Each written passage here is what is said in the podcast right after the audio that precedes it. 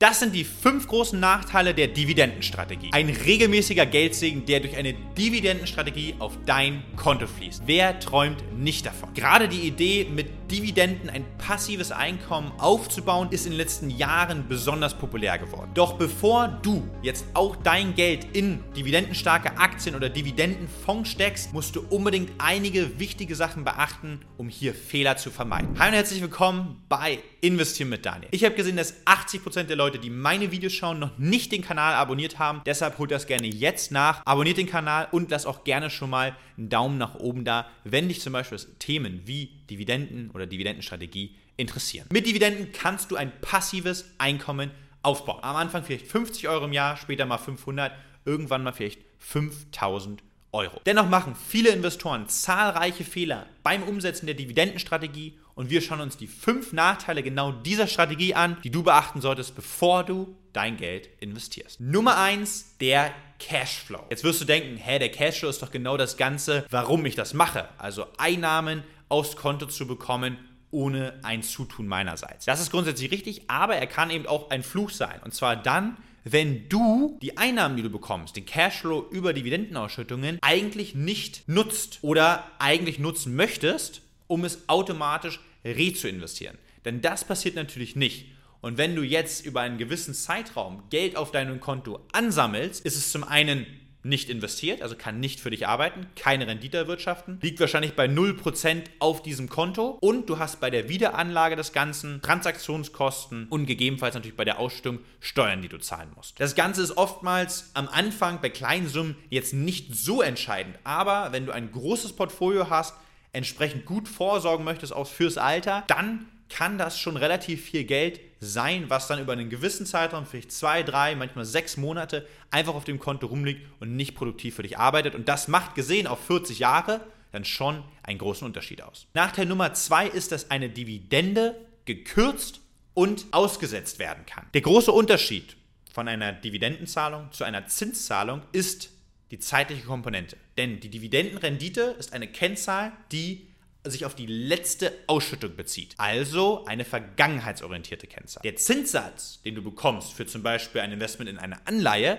ist ein Versprechen an die Zukunft. Ein festgelegter Zins, den du jedes Jahr bekommst. Eine Garantie. Wenn Unternehmen jetzt in Schwierigkeiten stecken, durch eine Krise, Corona zum Beispiel, dann ist es häufig so, dass Dividenden deutlich eingekürzt werden oder sogar komplett gestrichen werden. Wenn du jetzt natürlich auf diese Ausstellung setzt und darauf angewiesen bist, dann kann das wirklich dich herbe treffen. Also ganz wichtig für dich zu mitnehmen, eine Dividende ist eine freiwillige Zahlung, die nicht garantiert ist, ausgesetzt werden kann oder deutlich gekürzt wird. Dazu gibt es auch in Deutschland gerade zwei sehr prominente Beispiele von Firmen, die in der Vergangenheit eine sehr hohe Dividendenrendite hatten und nun bei Pro7 das Ganze um über 90% eingekürzt wurde und Fresenius, die die Dividende sogar komplett gestrichen haben. Kommen wir zum dritten Nachteil der Dividendenstrategie und zwar senkt die Dividendenstrategie deine Diversifikation und erhöht oftmals das Risiko. Du wirst jetzt denken, warum ist denn das so? Wenn du in Dividendenfirmen investierst, schließt du damit ja automatisch alle Firmen aus, die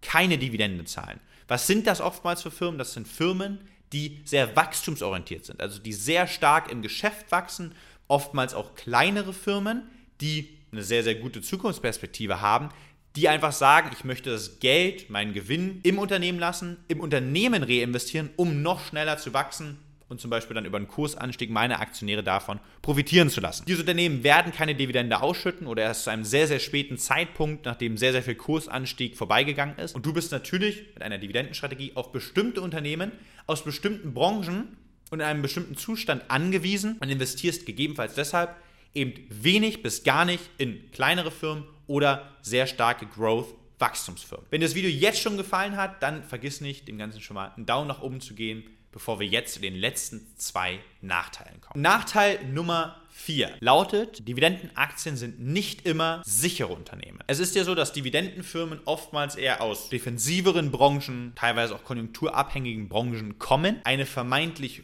hohe Dividendenrendite, worauf ja viele Investoren achten, eher kontraproduktiv ist, weil die Dividendenrendite nicht deshalb hoch ist, weil es der Firma sehr, sehr gut geht und sie viel Geld ausschütten, sondern infolge eines gesunkenen Aktienkurses. Dadurch wird das Verhältnis von ausgeschütteter Dividende zu dem aktuellen Aktienkurs vermeintlich hoch, aber das ist eher ein Kontraindikator. Allein in Deutschland gibt es unfassbar viele Beispiele, Pro7, Daimler, Volkswagen, die Allianz, die alle eine vermeintlich hohe Dividendenrendite zwischen 4 bis 5, 6 Prozent aufweisen, aber denen es in den letzten Jahren wirklich geschäftlich nicht gut ergangen ist. Pro7 kämpft mit Streaming-Anbietern, die Allianz kämpft mit der Niedrigzinsphase, die Automobilhersteller kämpfen natürlich äh, mit dem Thema der Elektromobilität, Konkurrenten wie Tesla und vielen mehr. Kommen wir zum letzten und fünften Nachteil und zwar, du hast mit der Dividendenstrategie eine höhere Steuerlast, wenn du deinen Freibetrag schon aufgebraucht hast. Denn Dividenden werden immer besteuert. Und wenn du deinen Freibetrag, den wir im Jahr haben, von 1000 Euro ausgeschöpft hast,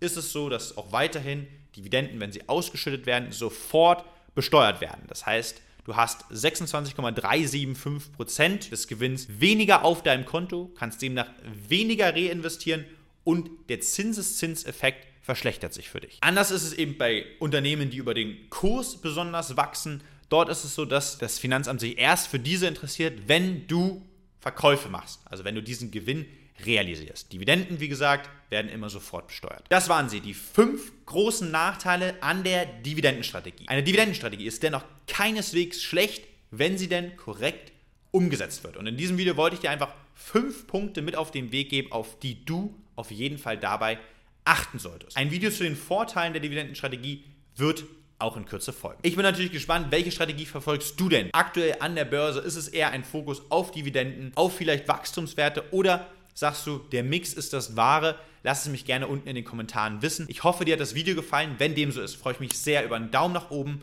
Schreib mir einen Kommentar und teile das Video gerne mit anderen Dividendeninvestoren. Und wir sehen uns beim nächsten Mal wieder. Denk dran, in der Zwischenzeit lass dein Geld für dich arbeiten. Ciao, ciao.